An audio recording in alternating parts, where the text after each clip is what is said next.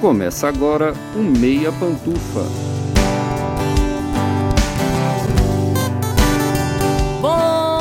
Dia, boa tarde, boa noite, boa madrugada, pessoal! Todo mundo com os fones de ouvido que tá começando o seu Meia Pantufa, toda terça às 5 da tarde no seu player favorito. Eu sou Luiz Leão e tenho aqui do meu lado, como sempre, os meus amigos Gustavo Azevedo. Bom dia, tarde, noite, madrugada, Gusta. E aí, assistidores e assistidoras de ventrílocos malucos no circo? e meu amigo Lucas Abreu. Bom dia, tarde, noite, madrugada, Lucas. E aí, cinéfilos e cinéfilas do Meia Pantufa? Hoje a gente vai dar continuidade à nossa maratona rumo ao Oscar com uma nova versão de uma história que todo mundo já conhece. O ótimo Guilherme Del Toro traz para Netflix um projeto tratado com muito cuidado e atenção durante mais de uma década: Pinóquio. A história do garoto de madeira que sonha em ser um menino de verdade agora é vista pela lente do diretor mexicano em uma animação stop motion muito diferente do que a gente está acostumado a ver. Mas será que valeu a pena revisitar essa história centenária mais uma vez? O que a gente achou da visão e das mudanças de Del Toro para Pinóquio? Quais as expectativas que o filme pode ter para o Oscar, não só de melhor animação, mas para outras categorias? Antes de começar, a gente tem um pedido bem rápido para vocês. Compartilhe o Meia Pantufa com os amigos fãs de cinema, TV e streaming. Um clique aí no seu celular faz uma diferença enorme para a gente e ajuda muito a manter o podcast. E tem outra coisa bem importante. Se o seu agregador de podcast tem um sistema de avaliação, dá uma notinha boa aí pro Meia Pantufa. Geralmente é um sistema de estrelas logo no começo do seu feed. Basta clicar no podcast e avaliar. Quanto mais avaliações boas, mais os agregadores distribuem o Meia para pessoas interessadas. Já falamos demais, né? Agora é hora de começar o episódio. Vem com a gente debater Pinóquio de Del Toro no Meia Opinião.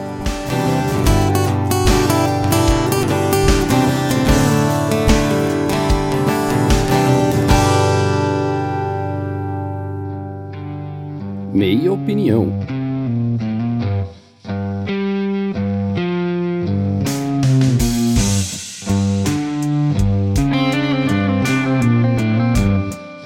Del Toro, Pinóquio mesmo. Só tem 970 filmes de Pinóquio desde a invenção dos tempos, desde o final do século XIX, quando a história foi escrita, né? Será que é a melhor ideia mesmo fazer? Bom, já vou dizendo que sim, pelo menos pra mim. O Del Toro traz essa versão de Pinóquio que é bem Del Toro pra Netflix, depois de mais de uma década de produção, 15 anos para falar a verdade. Uma produção stop motion que é sempre um, um divisor de opiniões e que sempre vai render muitos assuntos sobre preciosismo, sobre as vantagens e as desvantagens, comparar com animação 3D, comparar com live action, todas essas discussões podem ser feitas quando a gente pega esses filmes desde a Fuga das Galinhas, o stop motion mais popular da história das crianças. E aqui a gente tem uma adaptação bem deltorística do Pinóquio. Ah, os elementos centrais estão todos lá, mas ele colocou a sua cara na obra e isso é muito visível, né, Gusta? O que, que você achou do filme? Eu tava achando que o Pinóquio, que tava todo mundo falando do Del Toro, era aquele Pinóquio que tinha virado meme, né? Da dublagem. É porque eu não sei se vocês viram, mas eu que sou um, um exímio TikToker, eu vi que virou meme a dublagem do Pinóquio do Zemex, né? O último que saiu antes do Del Toro. E deu muito bafafá, porque ele, a dublagem do Pinóquio era meio gay, assim, era meio afetada, assim. Dad, you're not saying that, I'm going to... Aí eu falava assim, gente, sério, o primeiro Pinóquio que eu vou me identificar, peraí, deixa eu dar uma olhada. Eu quero, quero me tornar um menino. Quero me tornar um menino de verdade, sabe? Aquela coisa meio. Ai, podre. Mas enfim. Aí eu achei que tava todo mundo falando desse Pinóquio. Aí de repente vem o Del Toro com um projeto assim de quase duas décadas. O cara ficou muito tempo fazendo esse filme, né? E assim, eu sempre bato palma pra equipe, vocês sabem, porque eu acho muito legal a gente falar que um filme não é feito só pelo diretor, e eu acho que esse ainda mais. Pinóquio é um filme que tem muita gente envolvida, são horas e horas e horas de trabalho de pessoas que fazem, sabe, a costurinha do vestido, o olhinho de vários e vários protótipos de bonequinhos. Então, é um filme que transpassa a figura do Del Toro, só que ao mesmo tempo é legal a gente ver, é quase quase mágico assim, a gente vê que tanta gente realmente comprou o que o Del Toro é hoje. Esse filme, ele, ele é legal, eu, eu, acho que ele é um, um, dos, um dos filmes mais interessantes, na verdade, do Guilherme Del Toro. E eu acho que ele é esse conjunto de coisas boas que o Del Toro tem e como as pessoas realmente precisam olhar para isso, precisam... Todo mundo já faz isso, né? Todo mundo ama o Del Toro já. Mas, é, sei lá, parece que ele é um... Parece que ele tá tombado, sabe? Parece que é uma, uma Parece que ele Tem é um uma edifício. curiosidade aqui no, no podcast que eu acho que é até legal falar para vocês aí que estão ouvindo. A gente tem as métricas da, das, dos nossos episódios, né? Claro, de quem tá ouvindo, quais episódios são mais ouvidos, menos ouvidos. E assim, a gente tem os padrões que a gente sabe que vão ser os episódios que vão dar certo, não importa o que aconteça. Os episódios de Stranger Things, Casa do Dragão, Vandinha, todos eles são muito populares. O único episódio que a gente tem que estar tá acima da média inexplicavelmente é o Beco do Pesadelo Pesadelo, do Del Toro, né? Que é um filme que, assim, ele ficou meio fora, fora da linha, assim, né? não é meio esquecidão e tal. É. E é um episódio nosso que foi super bem. Então, assim, eu imagino que vocês estão ouvindo aí, gostem do Del Toro, ou pelo menos conheçam um bocado da obra dele, ou pelo menos o Beco do Pesadelo em específico, né? Só um fun fact aqui, não queria interromper sua organização, não, mas eu acho que tem a ver com esse negócio de, do Del Toro ser meio que essa instituição, né? Eu acho que dentre os três ali, eu não queria nem entrar em bardo, não vou entrar, mas dentre os três ali, Inharito, Del Toro e Quaron, que são da mesma escola, foram praticamente juntos para os Estados Unidos e tal. O Del Toro é o, o, diretor menos ousado deles, assim, talvez o roteirista menos ousado dos três. Ele é um cara muito mais de design de produção, de, de direção de arte do que propriamente de grandes histórias ou de ser muito inovador e tal. Mas ele é disparado mais carismático, né? Todo mundo gosta dele, ele tem a cara muito boa, ele parece muito legal, ele elogia o trabalho de todo mundo, ele venera os ídolos dele de forma muito efusiva, assim. Eu acho que isso faz com que todo mundo tenha um carinho muito especial pela obra dele, né? E aqui não falando de Pinóquio, mas a obra como um todo, assim, né? E a gente sempre vai com olhos muito positivos para os filmes do Del Toro, tipo assim, resistente em falar, não, aqui tá ruim, aqui foi pedante, aqui foi chato, aqui tá mal feito. A gente não, não tem esse tipo de conversa quando o assunto é ele, né? Del Toro é o novo Tarantino. Forçou a barra.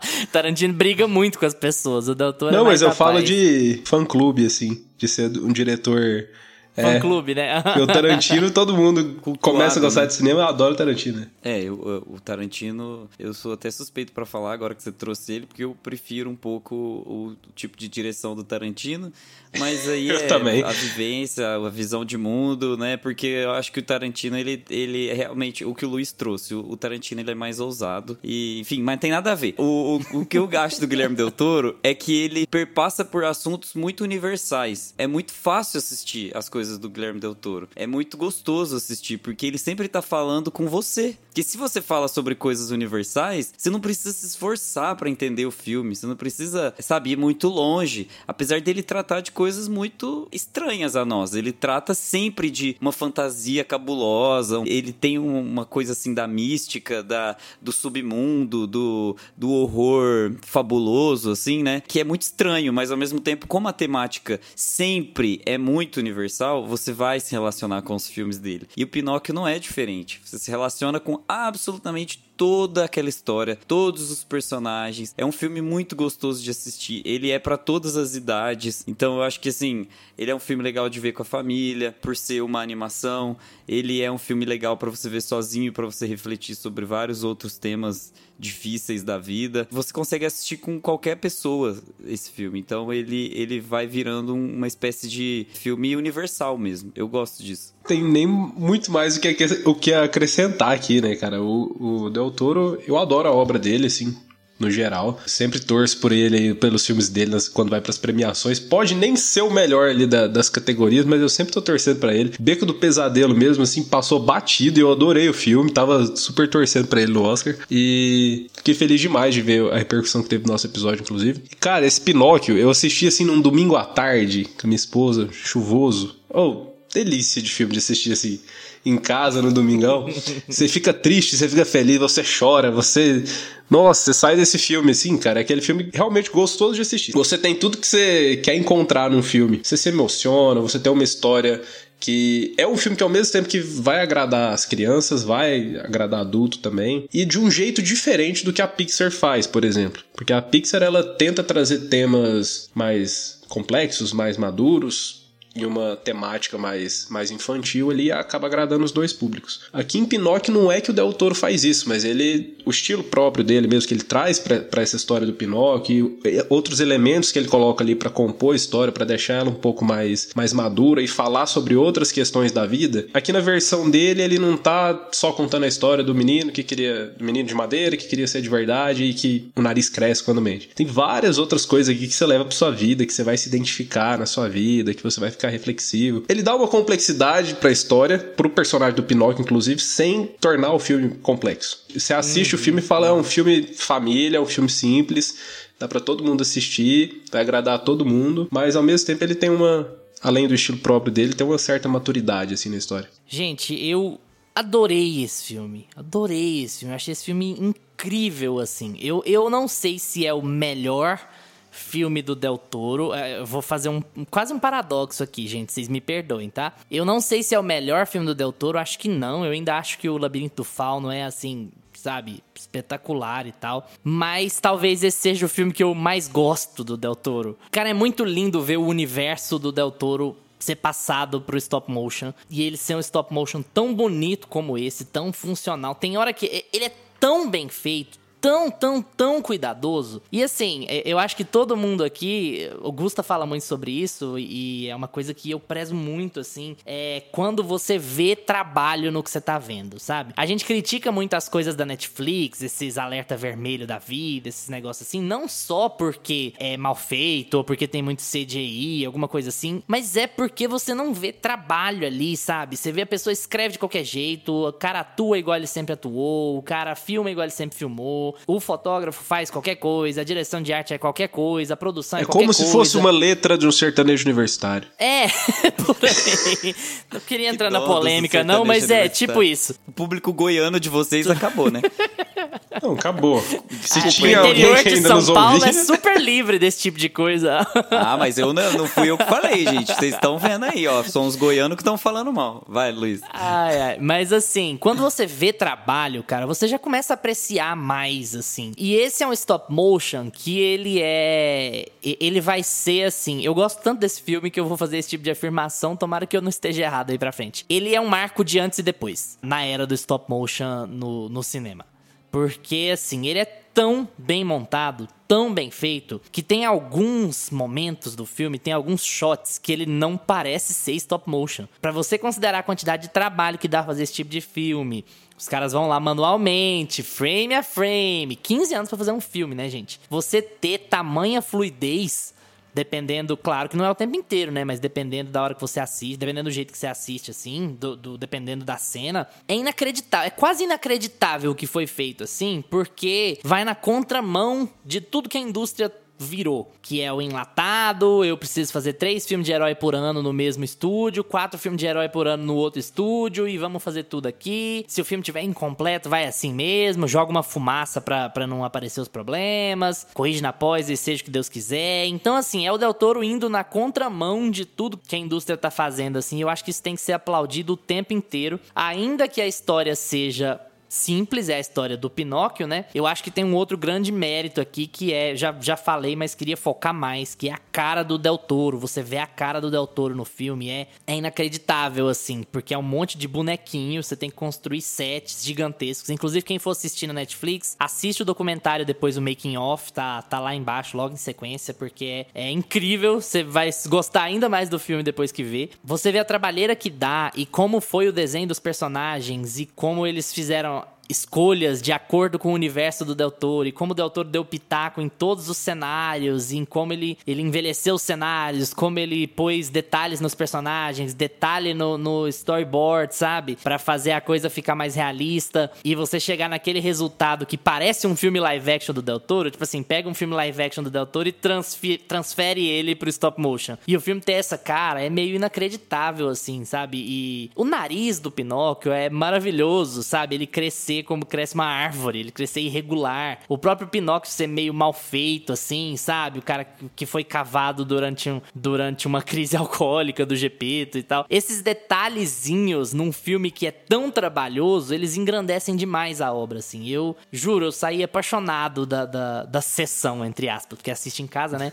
Eu saí apaixonado quando o filme acabou, assim. Eu, eu comecei meio desacreditado, eu achei o começo do filme meio chato, assim, meio arrastado, mas na hora que eu engrenei na história. Hora que assim, o Pinóquio fiquei, aparece, que que é né? Isso? Que que é, é isso? bem, é bem isso. A hora que, o Pinóquio é um personagem muito apaixonante também. Ele é, ele fala sobre a nossa vontade de ser a gente mesmo. Ele conversa muito sobre autenticidade, sobre viver nossas verdades. E o Del Toro, ele gosta de conversar com a gente como se ele fosse uma criança também. Todos os filmes dele, assim, ele quer explicar pra gente de uma forma muito inocente. Isso não é segredo, ele fala isso, mas de repente em alguns momentos do filme você percebe que tem um cara adulto ali, um senhor de Guadalajara de 60 anos, falando com você e que ele tem uma bagagem histórica e um conhecimento fudido, assim, para te jogar umas coisas na cara que você você fala assim, eu não tava preparado para ver isso. O Lucas trouxe essa coisa, essa comparação da Pixar que eu acho que a Pixar dentro da própria história, a Pixar dá uma pesada assim de vez em quando. Eles pegam um momento da história e, e dá aquele peso dinâmico assim que eles sempre têm. E aqui no, no filme do Del Toro eu sinto que ele tem um pano de fundo o tempo todo muito pesado. É o universo ele... também, né? Os universos do Del Toro são muito pesados sempre assim.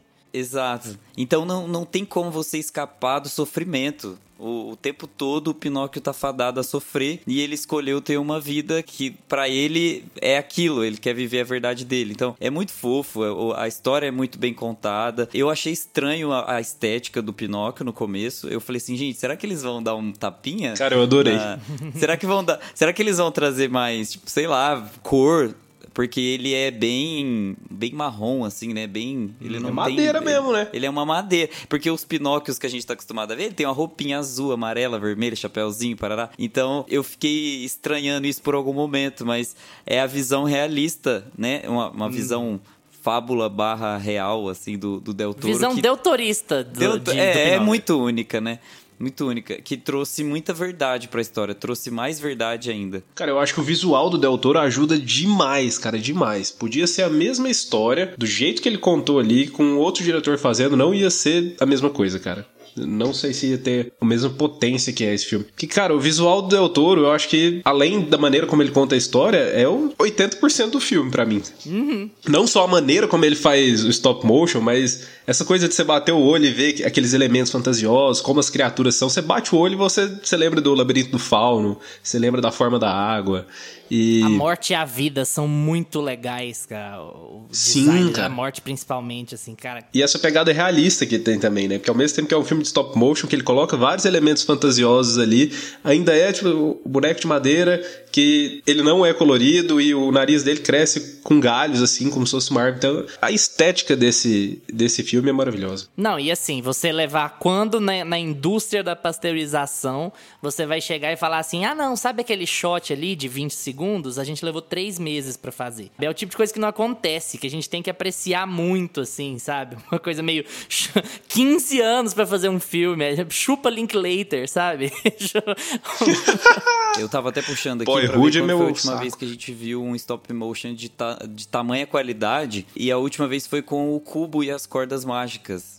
Né, que é do estúdio Laika, no Oscar de 2017. Concorreu o Cubo, Zootopia e alguns outros filmes. E Zootopia ganhou, né? Mais uma vez aí vai o prêmio pro grande conglomerado. Mas o, Cubo e as Cordas Mágicas, que é um filme de stop motion do estúdio Laika, ele tinha cenas, assim, tem uma cena no, num naviozinho, assim, com várias ondas e tal, que ele demorou 19 semanas para ser feita, só aquela cena. Então é esse tipo de trabalho aí que o Luiz tá falando que, que a gente precisa honrar, assim, na, na... Porque, cara, imagina assim, a CLT desses caras, sabe? Tipo assim, a- você imagina o, o cara ficou 14 anos contratado fazendo, fazendo boneco pra um filme só, você entende? É, é isso, é isso que eu tô querendo dizer. Então, e, E vai e outro os jobs e o cara não pode pegar, né? Fala... Exato. E um que apareceu hoje no meu... Vou tá no liber- meu... Cara, vou estar liberado só em 2036. ô, mas- mas valeu pela recomendação aí. Indica aí pra nós. Tá? Exatamente, pode me passar aí as coisas no LinkedIn. E, e, e, e, o último também que eu gosto muito, que é um filme do Wes Anderson, que é o Ilha dos Cachorros, que eu sou apaixonado nesse filme, é um stop motion belíssimo. E, e assim, é um que tá mais recente, tá mais fresco assim na minha, na minha memória. E eu adoro stop motion, às vezes eu esqueço que eu, que eu gosto, porque não tem tanto, né? Vocês já perceberam? Por que Porque será demora. que não tem tanto, Eu gosto né? muito também. É. Demora muito para fazer e eu acho que, é, como não é muito popularizado, é uma arte muito diferente de ser apreciada. A gente sai da pasteurização e a gente cai em um modelo novo, um modelo que a gente que é fresco. Porque o Del Toro provou que dá para fazer um design de um filme live action de um universo completamente à parte, para fazer um filme acessível a todos os públicos ou mesmo filmes adultos. Ele tá muito nessa luta nos discursos, sabe? Falando assim, gente, animação é meio, animação não é gênero, animação é meio. Sim, e aí ele sim. tem falado muito isso, falou no Globo de Ouro agora que ele venceu, né? Acho que vai haver um antes e depois em como se fazer stop motion, sabe? As pessoas Entendi. vão olhar pro Pinóquio do Del Toro quando eles quiserem um exemplo de um grande stop motion, uma coisa para se seguir seguir daqui para frente, sabe? É, é, essa impressão que eu tenho que vai ficar do filme. Eu, eu adorei o filme, assim. Tal qual um Avatar? Tal qual. Eu acho que muito mais do que Avatar.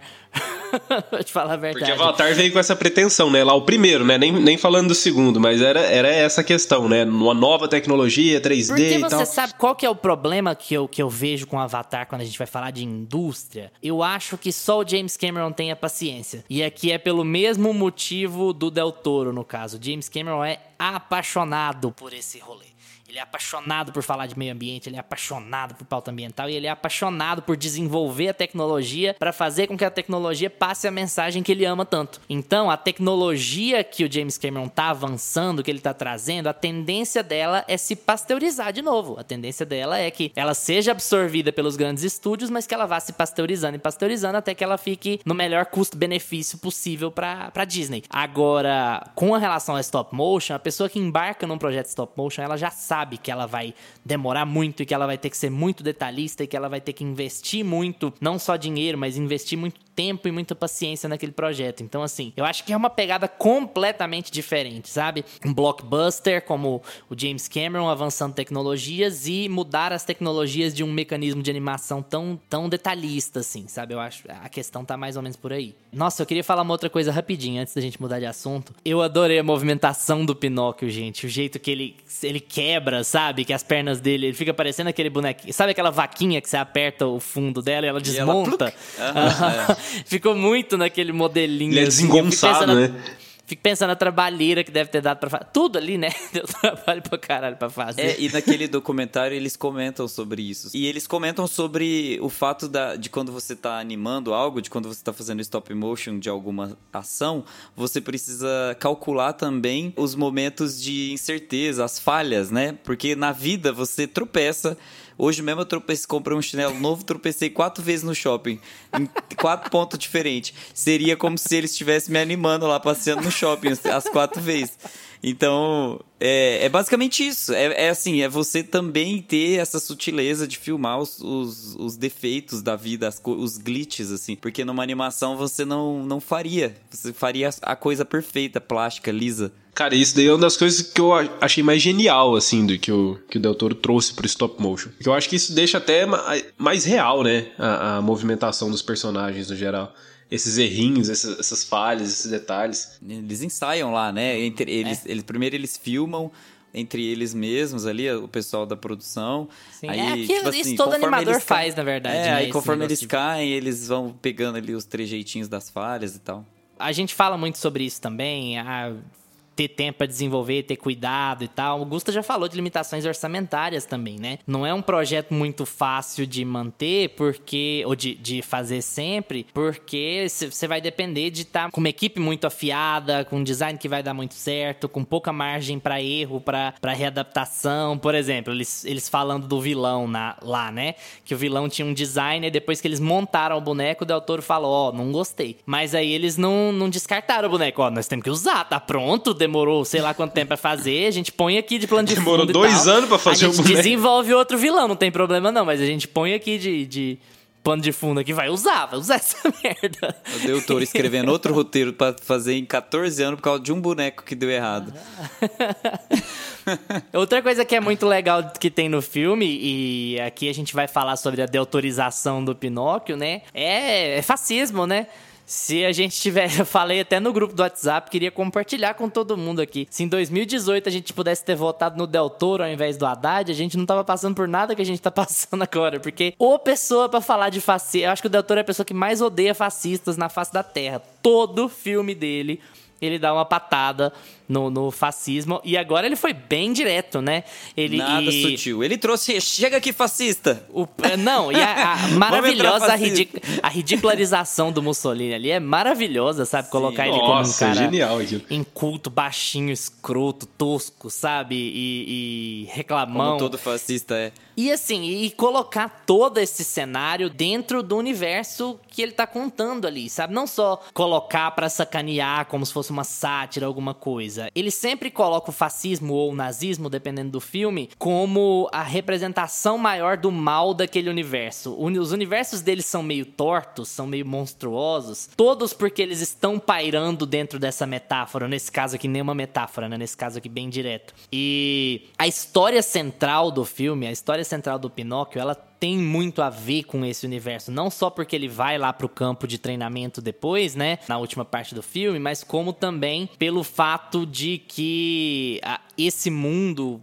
cruel, de, de patriotismo imbecil, assim, ele vai absorvendo a ingenuidade do Pinóquio, né? Ele vai absorvendo a, a, a, energia dele, a alegria dele, o jeito dele bom de ver as coisas, a esperança. Ele queria só fazer um show, ele queria só ser uma estrela, ele queria brilhar nos palcos, mas aí essa alegria vai sendo absorvida pelo, pelo mundo à sua volta, que representado pelo, pelo vilãozão, claro, né, da história, mas também pela, por toda essa aura do fascismo que tá na maior parte das obras do Del Toro, inclusive. É, eu acho que ele faz um excelente uso da, da história do Pinóquio para dar uma revitalizada nela e conseguir colocar a cara dele assim em todos os aspectos, não só no aspecto de visual, no aspecto de produção, como também na história, sabe? Ele consegue colocar ele dentro de uma história que tem mais de 100 anos, sabe? É muito é muito relevante isso. Eu acho muito legal como ele transforma esse mundo do Pinóquio em uma zona cinzenta. Quando ele vai pro circo e ele percebe que aquilo ali é praticamente uma vocação, ele tá no lugar errado, ele tá num lugar que para ele não é 100% feliz. Ele tá em um lugar que ele imagina o, o, outro lado do oceano ali, né? Tipo, ah, será que o meu criador tá bem? Será que eu, as minhas origens? Será que a minha cidade? Será que de onde eu saí tá tudo certo por lá? Então ele coloca essa, essa coisa assim, eu, eu tô fazendo o que eu gosto mas tá tudo estranho aqui. Parece que esse mundo ao meu redor, ele é perverso. Então, em nenhum momento ele, ele é aquilo que eu tinha falado sobre o universo sombrio do Del Toro, que sempre tá presente, né? Ele traz o fascismo pro jogo, mas o Pinóquio tá sendo ele. Ele tá sendo quem ele é ali. E é, e, e é a função dele sendo ele desmontar aquela história toda, aquela, aquele mal, né? Aquela perversidade. Então eu acho muito legal isso que o Del Toro faz. Cara, ele é muito inteligente. É, é assim, é muito bom. É, é, um filme que no final você sai diferente. Você e como o GP como. perde os dois filhos pra guerra, né? O Del Toro é muito Nossa, claro sobre a crítica ser ser pra guerra, né? Ele perde os dois filhos pra guerra. O primeiro por conta de uma bomba por acidente e o segundo nessa viagem, né? Que ele vai. Ele é roubado pelo circo, mas depois ele vai parar no campo de treinamento, depois ele volta. E aí tem todo o arco da ressurreição, né? Então, assim, ele, ele perde o filho. A gente não para muito para pensar nisso, mas ele perde o filho por causa de uma bomba, né? O Pinóquio, não, no caso. Detalhe, a palavra importante você falou da ressurreição, que a gente vai ter que voltar nisso aí, que o, o cristianismo, o, mexi, o, mexicano não brinca em serviço. Mas essa é a lógica de assim, ele, ele perde tanto o Carlo quanto o Pinóquio pra guerra, pros efeitos da guerra, pra, pra uma bomba por acidente, ou pra uma bomba que tá jogada lá, né? E aí o arco da, da ressurreição, da redenção, ele é, ele é padrão, lógico, não é inovador e revolucionário, como diria Isabel Boscov, mas ele é muito emocionante, né? O Del Toro brinca muito bem com as nossas emoções para contar uma história que todo mundo já viu um milhão de vezes. Eu, eu fiquei muito tocado pelo final desse filme, assim, de um jeito que eu não imaginava, porque era muito óbvio como é que a história ia se desenrolar, né? Mas o filme é tão singelo, tão bonito, assim, que, que eu acho que a pessoa tem que estar tá muito morta por dentro para ela não ficar tocada quando ela Sim. termina o filme, assim, sabe? Esse filme tem muito isso, de, de... Tudo que você vê ali é óbvio, você quando começa o filme, tem o Carlos. Você sabe que o filme é do Pinóquio. Você sabe que aquele menino ali, que o GP não vai ter filho. Você sabe que ele vai uhum. morrer em algum momento. Mas, cara, você fica ali uns 10. Ele demora a morrer. Você fica ali um tempo convivendo com eles e ele é só uma criança. Quando você vê, você já se afeiçoou com aquela criança. Aí o Del Toro chega e mata ela. Você fala, meu Deus do céu, você já fica com o coração destroçado, assim. Você já sabia que ia acontecer aquilo. Então, assim, o Del Toro, ele, ele constrói a narrativa dessa história tão bem, cara, que a, tudo que é óbvio consegue emocionar a gente ainda. Se ele tivesse colocado a trilha de Up lá no começo. Nossa. Nossa.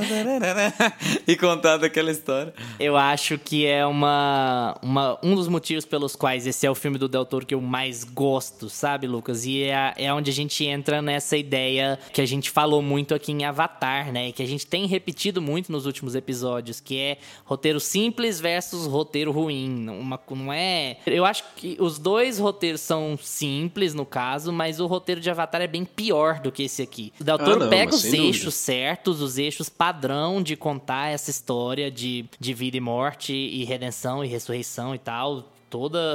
o que a gente já viu em 900 mil filmes antes dele. Mas como o universo em volta, e não só o universo em volta visualmente falando, o universo de roteiro mesmo, sabe? O jeito que o Pinóquio vai para os lugares, e o jeito que o Gepeto vai para os lugares, e as aventuras que eles encontram, os, os problemas, os empecilhos que eles encontram no caminho, todo esse universo de roteiro, ele é construído de um jeito que você não se importa de saber o que vai acontecer no filme. Isso já sabe. É a história do Pinóquio, gente. Então, assim, esses toques, esses detalhes, essa construção em volta é que faz o roteiro ser tão tocante, mesmo ele sendo ele sendo batido, sabe? Porque eu acho que a grande vantagem dele, diferente de Avatar, por exemplo, é que esse roteiro aqui não é melodramático. Ele é emocionante, mas ele não é melodramático, ele não é exagerado, ele não é de reações exacerbadas, sabe? Pinóquio pode ter algumas coisas previsíveis que mesmo assim funcionam, mas ele não é clichê.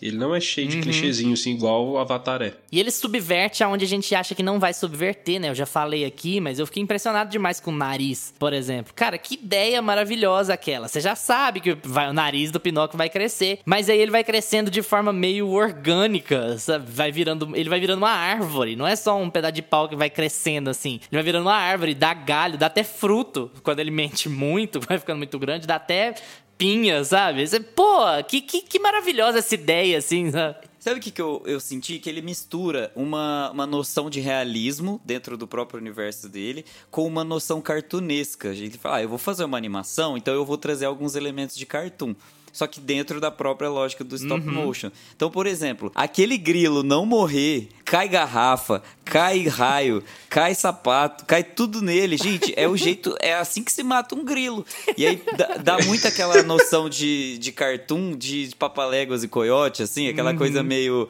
Pode acontecer o que for com esse personagem que ele não vai morrer. Ele tá. Ele tem o papel dele lá que ele vai desempenhar no final e a gente precisa dele uhum. vivo. E tá tudo bem. Não, não, isso não implica nenhuma e nenhum problema de roteiro, sabe? Tanto é que faz parte do roteiro essas brincadeiras. O tempo uhum. todo ele tá preso, tá sendo batido, é, é, muito legal. Eu acho legal também que ele não se escora no que todo mundo sabe sobre Pinóquio, né? Que é quando ele mente, o nariz cresce. Ele não escora a história nisso em momento algum. Eu não assisti a versão do Zemex, mas eu lembro, eu tenho uma lembrança assim da animação, e eu lembro que na, na animação da Disney antiga lá, a história era muito refém disso, né? Eu tinha muito essa questão, né? Isso era o, o ponto principal da história, ah, que o Pinóquio mente, o nariz dele cresce, tudo mais. E tinha toda a história de fundo ali também, mas. E aqui ele não usa muito isso. Todo mundo. Daí o Toro falou: ó, todo mundo já sabe disso, todo mundo já sabe que isso acontece com o Pinóquio, eu vou colocar isso como um elemento que vai funcionar dentro da narrativa que eu quero contar. Não vai ser só uma coisa que é um elemento do personagem que eu tenho que ficar mostrando em tela toda hora. Tanto é que eu acho que, se eu, se eu não me engano, tem duas vezes que o nariz dele cresce mesmo assim, uhum. no filme. Duas ou três, acho que três. Tem uma vez que define. Uma vez que é de propósito, né? É tem, é, tem uma vez que define o andamento do roteiro. Em algumas vezes vira só uma piada, sabe? Ah, olha lá, tá crescendo o nariz dele. E uma das vezes, mais pro final do filme, define uma das uma das Tem até uma roteiro. falhazinha, só pra não dizer que já não falou nada. É uma falhazinha minúscula, mas tem. Vocês lembram quando ele tá conversando no- com o Candlewick no campo, que eles estão na cama e eles começam a discutir? E aí o Pinóquio, eles começam a falar: Eu, eu sou corajoso, tipo assim, eu, eu gosto de guerra, eu gosto mais de guerra e tal. O Pinóquio tá mentindo e o nariz dele não tá crescendo, sabe? Naquele momento, assim. É um detalhe. Ele tá falando, eu gosto mais de guerra do que você, eu gosto muito mais de guerra. E aí o nariz Você dele não tá na hora? crescendo. Você É não uma tá dizendo que assim. não tá crescendo. Você ficou puto. É, não, é uma certeza. coisinha. Não, que puto, caguei. Tipo assim, é um detalhezinho, acontece. Ah, não Mas vou eu achei engraçado que, tipo, ah, assistir, né? Netflix, Clark. Gates, Você essa ainda está. Que mentiraiada. Pois é, que mentiraiada, literalmente. Mas eu acho que nessa hora o nariz dele não cresce porque ele não sabe o que é guerra. Meio que ele É, não entende o que é, que ele tá falando que gosta de uma coisa que ele não sabe o que é. Mas não seria uma mentira também? Chama os filósofos aí. Enfim, Nossa. deixa pra lá. Eu- Se ele tá falando que ele ama uma coisa que ele não conhece, é uma mentira, aí ele não conhece, como é que ele pode Eu vou amar não tem um negócio Próximo assim, podcast traremos Leandro Carnal e, e Pondé. Um- uma, sabe aquelas brincadeiras, aqueles paradoxos? Tipo assim, se o Pinóquio falar, meu nariz vai crescer.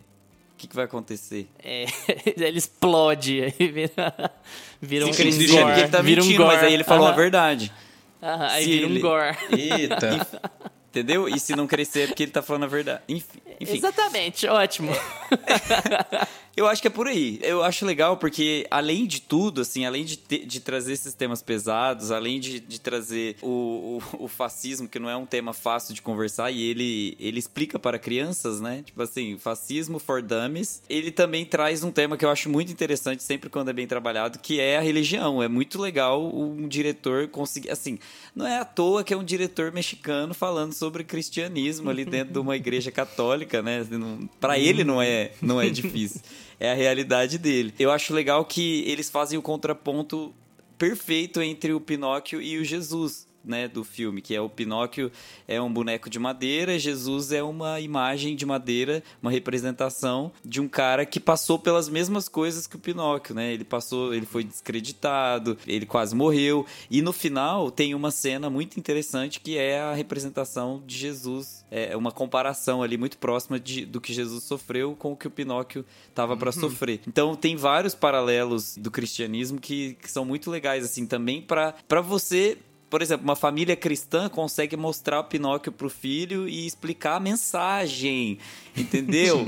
é isso, é, é sobre a mensagem que Jesus passou e não Muitas sobre camadas, né? e não sobre as doutrinas que o seu o cara lá, o Zé Mané, fala pra você pagar, sei lá quanto, enfim. É, não, e não só isso, é, não é, não é pregação também. O filme não vira religioso por causa disso, né? Você tá falando de um filme de bondade. São dois personagens puros. A, a pureza, ela tá na, na imagem, no simbolismo de Jesus ali, ela tá no, no Pinóquio também, né? Tanto é que o arco final deles é exatamente o mesmo. A ideia é, é essa, inclusive, né? A salvação pelos que ele ama e tal. Então, de novo, é o, é o Del Toro pegando num eixo que já foi contado várias e várias e várias e várias e várias vezes, das mais diferentes formas. Matrix é assim, Superman retorna é assim. Não é a coisa mais batida do cinema, mas ainda assim. Como o Del Toro enche isso de detalhes e enche isso de, usando o termo do Gusto, de pano de fundo, a história fica emocionante mesmo ela tocando nesses pontos que já estão sendo tocados há, há milhões de anos. Eu tenho uma pergunta para o Lucas, especialmente. O filme tem música. E aí? e aí? Como é que fica? Não, mas aqui é bom, aqui é bom, porque eu, eu, eu gosto quando é, quando é assim. A música no filme tem que ser assim, gente. Não me vê com esses musical. Até Enfim. isso ele conseguiu subverter legal, assim. Porque a ideia de, ó, não é uma galera cantando do nada aquelas músicas intermináveis com várias cenas diferentes e aquela movimentação sai de um lugar e vai pro outro e dança, não sei o quê. É tudo dentro do contexto, né? E ainda que algumas sejam meio feias, eu não achei, eu não gostei de todas, assim, elas são curtas. É, elas são, isso é uma benção, elas são curtas, sabe? Chegou, cantou o que precisa lá, acabou. A única música que eu acho bonita pra caramba é a que, inclusive, tá indicada ao Oscar, né? Que é a Tchau Papá. Essa é, nossa, essa é linda, papá. linda, linda. Eu adorei essa música, mas o resto, sim, passou, assim. Não, É não, fofinho, é fofinho. não chega a destruir o filme, pelo menos pra mim, e pra você, Lu. É, não, eu gostei, eu gostei também. Na- hora que tava na segunda, cantou uma, beleza, tamo no filme. Cantou a segunda, eu já falei, epa, mas vai ser toda hora, toda cena, qualquer conflito que tiver, vai ter uma música para resolver o negócio. Aí, mas depois vai, porque igual o Luiz falou, a música é rápida. Sempre é alguma coisa que vai agregar ao que eles querem dizer ali no filme e é rapidinho. Não fica aquela coisa de toda hora para alguém, faz uma pergunta para você e já responde cantando e já sai todo mundo vilarejo dançando. Não, não é isso. Então. É, é, eu acho que aqui funciona, é igual o Rei Leão, por exemplo. A Tchau Papai é muito bonita. As outras, assim, eu mal lembro direito, assim, mas aquela é muito legal, né? Porque a jornada do Pinóquio, ele realmente começando, né? É o primeiro sacrifício que ele faz. Eu vou vou aqui viajar, trabalhar para pagar as dívidas do meu pai, assim. É, é ah, é tão lindo esse filme, é tão, muito legal. Ah, esse filme é muito bonito. Gente, tem uma outra coisa que eu, eu não sei se esses caras tão, tão surpresos quanto eu. Eu fiquei muito surpreso. Eu fui assistindo e assim, eu acho que é porque a gente presta muito mais atenção na animação e nas músicas do que prestar atenção nas vozes e tal. Mas é, antes de ver o making off, eu abri o IMDb para conferir alguma coisa lá, nem lembro. E aí eu fiquei assustado com o elenco desse filme. Primeiro que não dava para reconhecer quase ninguém, é, ninguém para falar a verdade, eu não reconheci ninguém. E aí, quando eu abri o IMDB para ver esse elenco, eu fiquei, meu Deus, essa galera tava aqui mesmo. Eu vou me descontar da Kate Blanchett, que era impossível saber. Mas fora Kate Blanchett. É, cara, é, Tilda Swinton, Christopher faz Waltz, o Espaçatura, né? Que é o macaquinho é. lá. Então, assim, incrível, né, Gusta? Não, eu fiquei chocado. Eu abri o documentário e aparece lá a Kate Blanchett, a Tilda Swinton, que ela não tá acreditada, mas eu acho que ela faz ou a morte. Ela faz a morte e a vida. Ah, a morte é, é a cara né? dela. É, então a morte é a cara é, dela. Não, a do e... filme, gente. É. não, Quer falar, todo mundo? Só pra, tu, que, pra quem ainda não viu? O Will McGregor é maravilhoso como narrador. É um outro, uma outra coisa muito legal do Ele é o grilo, aqui, né? Que é, um, que é um... Ele joga um narrador aí na história. E nem sempre é bom, lógico. Geralmente o voiceover é uma porcaria. Mas esse personagem ah, é parte da aqui. história. Aqui funciona super. Funciona muito, o Will McGregor muito. tem uma voz incrível para esse tipo de papel, sabe? Para essa coisa meio arrogante, assim como o Grilo começa meio arrogante, né? E depois ele vai se apaixonando por, pelo Pinóquio. O Pinóquio é a casa dele, né? E aí, enfim, como ele vai progredindo também. O filme é. Todo mundo que é central no filme tem um arco, sabe? É muito legal isso. Ainda que seja pequeno, todo mundo progride, nem que seja um pouco, sabe? O Gepeto é o David Bradley, para quem é, é o Filch Pra é quem é de Harry, Harry Potter, Potter. é o. Cara, é o. Eu acho que é o melhor. Walter é Frey, é pra quem é voz. é fã de Game of Thrones. Então, assim, é, tá aí da, pra todos os gostos. Aqui, o GP é muito legal. É incrível. Eu acho que é, o, é um dos personagens mais bem trabalhados que eu já vi, assim, em tempos, em anos. É muito e, assim, bem feito esse GP. Legal também o trabalho do Gregory Mann, né? Que é o que dubla o Pinóquio, um menino, assim, e tal. Eu acho ele bem chatinho no começo, mas o personagem, né? Ele interpreta também. muito bem um chatinho. Mas aí, na medida que o Pinóquio vai evoluindo, a gente sente que o, o Del Toro faz um excelente trabalho, assim, com o Gregory, sabe? Ele vai evoluindo também. Acho que a voz dele até vai baixando um pouco de tom, sabe? Ele vai virando uma pessoa mais experiente experiente, assim. Eu acho muito legal o trabalho dele. A Tilda Swinton, o, o Kendall Wick, que é o amigo dele, é o Finn Wolfhard, que agora faz todos os, todo filme que envolve é, coisa de criança e adolescente e pré-adolescente, o Finn Wolfhard tá no meio, né? O, o Mike do Stranger Things. E John Turturro e Christopher Waltz. Acho muito legal que tá no documentário. Eu queria até falar pra passar pro pessoal aqui que não viu o documentário ainda. O, o Del Toro falando assim: Eu queria um vilão que tivesse um ar de não sei o que, que soasse tão fluente no francês quanto no alemão, quanto no inglês, quanto no italiano. Tipo assim, ele queria uma pessoa muito específica. Ele queria então, o né? Christopher Waltz. Ele achou a única pessoa no mundo que encaixa em todos. Um ator que tem tal postura e que soa fluente no francês, no italiano, no inglês. Mas, porra. Aí se dificultou também, né? Porque se o Christopher Watts não tivesse disponível, você ia ter que refazer o personagem. então, seja se esse era né? o seu critério, Porque né? parece que o único critério dele era ser A-list. Tinha que ser top, o salário tinha que ser altíssimo. Como se ele já não tivesse pagado 14 anos de salário da equipe. Exatamente. E é bom lembrar, o Gusta já falou, mas é bom sempre registrar que a Kate Blanchett faz um macaco no filme. Gente, e não, não e é um o macaco que fala, é só um macaco mesmo. É assim, um macaco. É, ele só E aí faz você vai som de macaco Kate mesmo. Blanchett nos créditos. Aí você fica, gente, a Kate Blanchett dublou quem? Aí você vai no IMDB, ela dublou o macaco que não fala. Cara, é muita dedicação Meu ao Deus, papel, gente. né? Inclusive, legal trazer mulheres pras dublagens, porque o filme ele é bem masculino, né? O filme, é- os personagens são todos homens, basicamente.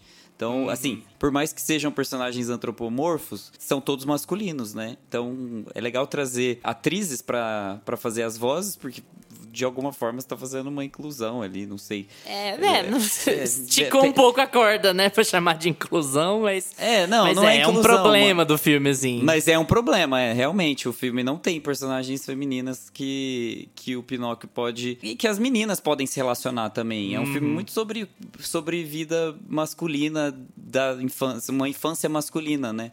Um menino É uma mesmo. questão da própria história, né? Que não tinha muito o que ele fazer. né? É, mas ele, se ele consegue adaptar pra colocar o Mussolini, dava pra adaptar Dava. pra pôr outras não, é- coisas isso, também, é, né? isso Eu aí, é. isso aí é um probleminha Mas sim. talvez seja uma questão também de. Quando ele começou o filme, isso não ser assunto, né? Não passando pano, deveria ter pensado nisso. Isso deveria estar na cabeça de qualquer roteirista. Ó, eu tenho que ter histórias mais igualitárias em gênero, né? Mas assim, considerando que isso, o filme foi escrito há 15 anos atrás, né? Esse assunto era visto por outro, por outro ângulo, né? Gente, antes das pantufas, vamos falar um pouco de premiação. Vamos tentar manter essa tônica, né? Nos, nos filmes que a gente for falando que estiverem indicados às principais premiações. O que, que vocês acham que Pinóquio pode esperar na temporada? Mas assim, claro, focando mais no Oscar. Será que a gente tá pensando só num prêmio de melhor animação? Será que rola melhor filme? Eu acho que não vai rolar melhor filme, não, hein, pra Pinóquio. Apesar de merecer concorrer essa categoria, mas eu acho que não vai. Eu acho que melhor animação tá no papo já. É de Pinóquio. Deve entrar em categorias aí de, de melhor canção, mas acho que só. No geral. A gente teve uma animação que foi pra melhor filme uma vez, né? Que foi Toy Story 3, que concorreu ali, e inclusive tava bem cotada na época. Todo mundo sabia que não ia ganhar, né? Mas tava, ela tava bem aí na, na, na boca do povo. Eu acho que Pinóquio merecia. Merecia, mas eu tenho, assim, fosse pra apostar, eu, eu acho que não, que não vai pra melhor filme, não. Vai só pra melhor animação. É, eu queria que fosse pra melhor filme, porque tem tanto filme ruim que já foi indicado é, pra, Coda. pra categoria. Tem filme É. ruim que ganhou. Tem filme ruim que já é ganhou ano indicado. passado. Não, Coda não é ruim, Coda gente. não é Mas ruim, não falei de Coda, não. Coda não é ruim. É, Green Book é- é ruim, Crash é ruim. E eu acho que Pinóquio tinha tudo pra ser um filme indicado a melhor filme, porque, como eu disse, ele é um filme que conta uma história universal, uma história que todo mundo pode se relacionar. Mas eu acho que vai muito do narizinho em pé, né? Da academia, de. Mas o Del Toro tem cota, né? Todo ano que o Del Toro faz filme, ele tá lá na não lista é dos indicados. Cota. Eu acho que é um, eu acho que é mais lobby do que cota, né, agora, É, pra ele. é, eu pode acho ser. que eu acho que agora ele vai ter que fazer o filme dele ser considerado um filme filme, né? Olha que tosco, mas ele vai ter que fazer o filme dele ser considerado categoria filme, e não só animação. E, e aí é uma questão, acho que de marketing, de lobby que precisa ser feito entre os votantes. Mas eu gostaria muito. Eu tenho a impressão de que se fosse um filme de cinema, não tivesse sido lançado pela Netflix, talvez teria mais chance de ir pra melhor filme. Não, definitivamente. Se ele fosse, se fosse um monstro lá de. de Uhum. E de dava, né? borracha. A Netflix devia ter botado ele na sala de cinema, porque o filme é muito cinemático, né? Talvez seja o stop motion mais cinemático que eu já vi, assim. Sim, ele caberia cara. perfeitamente na tela grande. É, eu, eu acho que vai estar na lista de melhor filme, eu acho que vai estar na lista de melhor canção original. E eu acho que vai ganhar animação, mas fora isso também eu acho muito difícil fugir pra qualquer lado. A galera não liga muito pra atuação de voz, né, nas premiações, então categoria que não vai muito. Talvez o filme consiga se adequar a algumas categorias técnicas, né? Vamos ver como é que vai ser aí nas indicações. Apesar de ser um ano difícil pra categorias técnicas com Avatar no meio, mas essas são das principais categorias, eu acho que vai pra melhor filme e eu acho que vai ganhar melhor animação. É o franco favorito pra ganhar melhor animação, mas talvez não ganhe, né? O lobby da Disney, vocês sabem como é que é. Ah, mas esse ano eu tenho certeza que ganha. Disney Pixar tá fraquíssimo. Gusta, pantufas. 10 Pantufas para Pinóquio é um filme extremamente fácil de ser assistido. Isso é uma coisa que é primeira coisa a ser levada em consideração quando você vai assistir um filme, uma animação, assim, que se pretende ser como o Del Toro quis, que é uma animação universal, que é uma animação para todo mundo. Ele colocou esse filme no mundo para ser assistido por todos. Eu achei a mensagem muito forte. Não tô falando que toda animação precisa ser feita para todas as pessoas assistirem e que precisa ter uma mensagem universal, tá? Não é uma regra. Mas como o Del Toro fez esse filme pensando nisso, ele conseguiu acertar muito. Ele fala com qualquer pessoa, a mensagem tá ali para todo mundo. E eu achei para além da mensagem, para além da história do filme, eu acho que a técnica é indiscutível. É um filme que foi feito com muitas mãos, mas que para além de ser feito com muitas mãos, ele foi feito com o olhar e com o histórico do olhar do Del Toro. As pessoas olharam uhum. para o que o Del Toro já tinha feito no passado e transformaram o trabalho dele em uma animação. Então uhum. é, é, um, como se fosse uma, um suco de Del Toro, assim, é uma obra-prima passada pelas mãos de várias outras pessoas. E eu acho, assim, é indiscutível que esse filme é um 10. Ah, vou de 10 pantufas também, né? acho que a única crítica mesmo, assim, algum defeitinho que eu tenho do filme, são as músicas mesmo, que é questão pessoal minha, mas que não me incomodaram, né? Como eu falei, as músicas são curtas, elas servem a narrativa, não é aquela música que é muito extensa e que toma grande parte, assim, do, do filme. É uma coisa né, que, que eu já sabia que teria. Então não me incomodou tanto, eu acho que não, não atrapalha o filme em momento algum. Fora a qualidade técnica, né, que a gente já cansou de falar aqui, tem o making off que a gente tanto recomendou. Assistam lá, gente, se vocês assistiram o filme. Fora todo o trabalho que já que o, o Del Toro e a equipe teve para fazer esse filme, para mim o jeito que ele conta a história é impecável. Ele consegue trazer um peso narrativo assim para uma história que todo mundo já conhece, que tem várias versões, que é uma história super antiga, e ele consegue trazer um, como se fosse uma história nova que a gente nunca tivesse visto com todos esses elementos. Ele dá uma tanta camada assim pro GP, a história que ele tinha com o filho, o contexto de guerra e toda a temática envolvendo a religião e a jornada do herói ali envolvendo o Pinóquio. Tudo funciona muito bem junto com esse novo jeito de fazer stop motion, junto com os elementos deltorísticos aí, né? Todos fantasiosos ali no meio da história. Cara, o filme funciona desde a estética a, até a narrativa, o roteiro e, e toda a tecnologia de stop motion, então 10 pantufas. Concordo com vocês dois, não vou repeti-los, me faltam palavras extras. Esse filme é incrível, esse é o meu filme favorito do Del Toro, 10 pantufas. É triste como o timing às vezes não é bom, né? Porque esse filme é tão melhor do que Forma da Água, e Forma da Água é um vencedor Sim, de Oscar. Cara. E Pinóquio não vai ser um vencedor de Oscar, né? É engraçado como essas métricas funcionam, né? Premiação não deveria ser métrica para nada, né? Mas é um reconhecimento, né? A indústria reconhecendo que você fez um bom trabalho. Então, por isso a gente sempre faz essas maratonas de Oscar aqui, porque embora um Oscar não defina se o filme é bom ou não, ganhar o Oscar não, se, não defina se o filme é bom ou não. Eu imagino que deve ser muito legal você receber o reconhecimento de toda a indústria de, ó, você fez um puta trabalho aqui, sabe? Esse é um filme que não tem chances de ganhar melhor filme, mas é um daqueles que eu ficaria tão feliz se ganhasse, eu acharia tão bonitinho, assim, tão, ah, tão singelo, também. sabe? Eu, eu, eu adorei esse filme, eu acho esse filme impecável impecável. 10 pantufas, 10, 11, 12, 20 pantufas. Eu quero indicar um hum. filme. Eu vou fazer um especial. Do nada, um pra, pra assistir, assistir, de pantufas aqui, pra relâmpago. Assistir de pantufas do Gustavo. pra assistir de pantufas relâmpago, sobe a vinheta. Exatamente. Eu vou indicar um filme que tá na Netflix que chama The House, A Casa, que é um filme em três atos sobre uma casa que. Ah, imaginei mesmo. Ah, é sobre a casa? é sobre a casa. E é como se a casa fosse o próprio personagem, é que tem aquela coisa toda, aquela alusão de que a casa tem uma vida própria, um próprio espírito, e é todo em stop motion. E é muito, muito, muito bom. O roteiro dos três atos, assim, que é quase uma antologia, só que tem ligação com a própria casa e tal, igual eu tô falando, é demais. É, assim, é um dos stop motions mais legais que eu já vi. E eu vou indicar aqui para vocês, galera, a Fuga das Galinhas, que depois de Pinóquio é o melhor stop motion que existe. tô brincando. Eu amo, eu amo a Fuga das Galinhas, que raiva. Eu adoro também. Esse foi pra assistir de pantufas relâmpago, do pantufa do nada.